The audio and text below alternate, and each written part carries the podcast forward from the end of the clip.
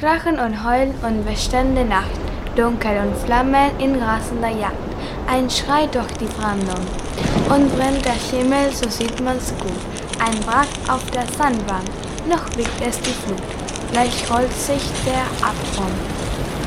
Mistrandas lugt und ohne Hast spricht er, da hängt noch ein Mann im Mast. Wir müssen ihn holen, da fasst ihn die Mutter, du steigst mir nicht ein, dich will ich behalten, du bliebst mir allein, ich will's, deine Mutter.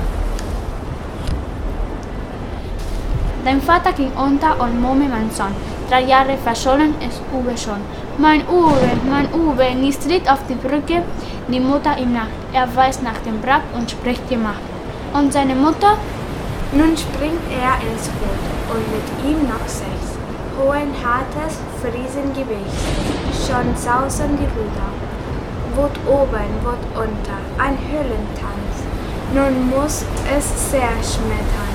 Nein, es blieb ganz. Wie lange, wie lange? Mit feurigen Geiseln peitscht das Meer, die Menschen fressen den Rosen daher, sie schnauben und schäumen.